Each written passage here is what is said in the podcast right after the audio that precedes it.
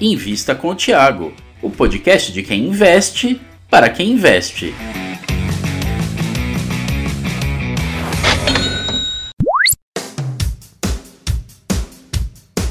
Eu tô com um quadro novo aqui no meu canal, a gente seleciona perguntas que vocês me enviaram nas redes sociais sobre uma determinada empresa e eu respondo. Não me esquivo não. A gente seleciona as cinco perguntas que vocês mais enviaram, tá? E a gente vai responder. E hoje a empresa que eu vou responder é a Engie, tá bom? Vamos direto pro vídeo.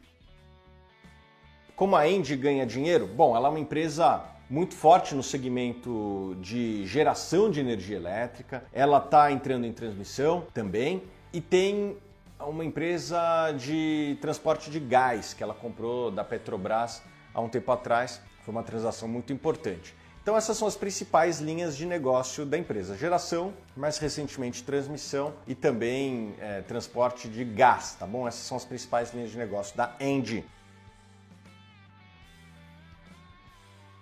Se eu continuo com essa tese, sim, continuo com essa tese. Eu acho que a Engie é uma das empresas mais seguras da bolsa é uma empresa com baixo endividamento, uma empresa extremamente rentável, uma empresa que está num segmento também que não está passando por grandes mudanças. Né? É um segmento que também não vai crescer muito. É uma empresa bastante segura dentro de um segmento que tem uma perenidade. Então, sim, é uma empresa que eu investiria nos próximos 10 anos com certa tranquilidade, tá bom? Gosto muito da empresa. Muita gente quer aprender a analisar uma ação e a gente preparou um e-book aqui gratuito, tá bom? Só clicar abaixo que te ensina a analisar ações como eu, tá bom? Só clicar, é gratuito aqui abaixo. Bom, se a Engie é a melhor empresa do setor elétrico, na minha opinião, sim, possivelmente a melhor.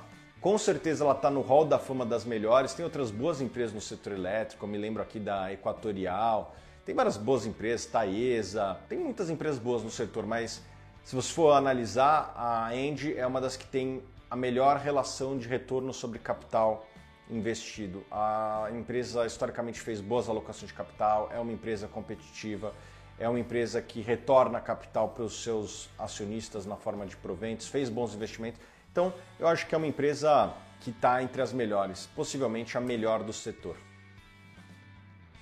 Sim, não de maneira tão importante, tá? É uma empresa já madura, uma empresa grande, uma empresa que não está fazendo grandes investimentos. Existem outras empresas do setor elétrico que estão encerrando os ciclos de investimento que são muito importantes, né? A Lupar, Energias do Brasil, essas empresas ficaram durante um tempo reduzindo os seus dividendos, né? Esse lucro retido serviu para financiar novos projetos e agora essas empresas tendem a aumentar o dividendo. Essas empresas tendem a crescer mais seus dividendos. Já uma End é uma empresa um pouco mais madura, né, que não está passando por um ciclo de grandes investimentos. Tem alguns investimentos, mas nada tão relevante frente ao tamanho da empresa.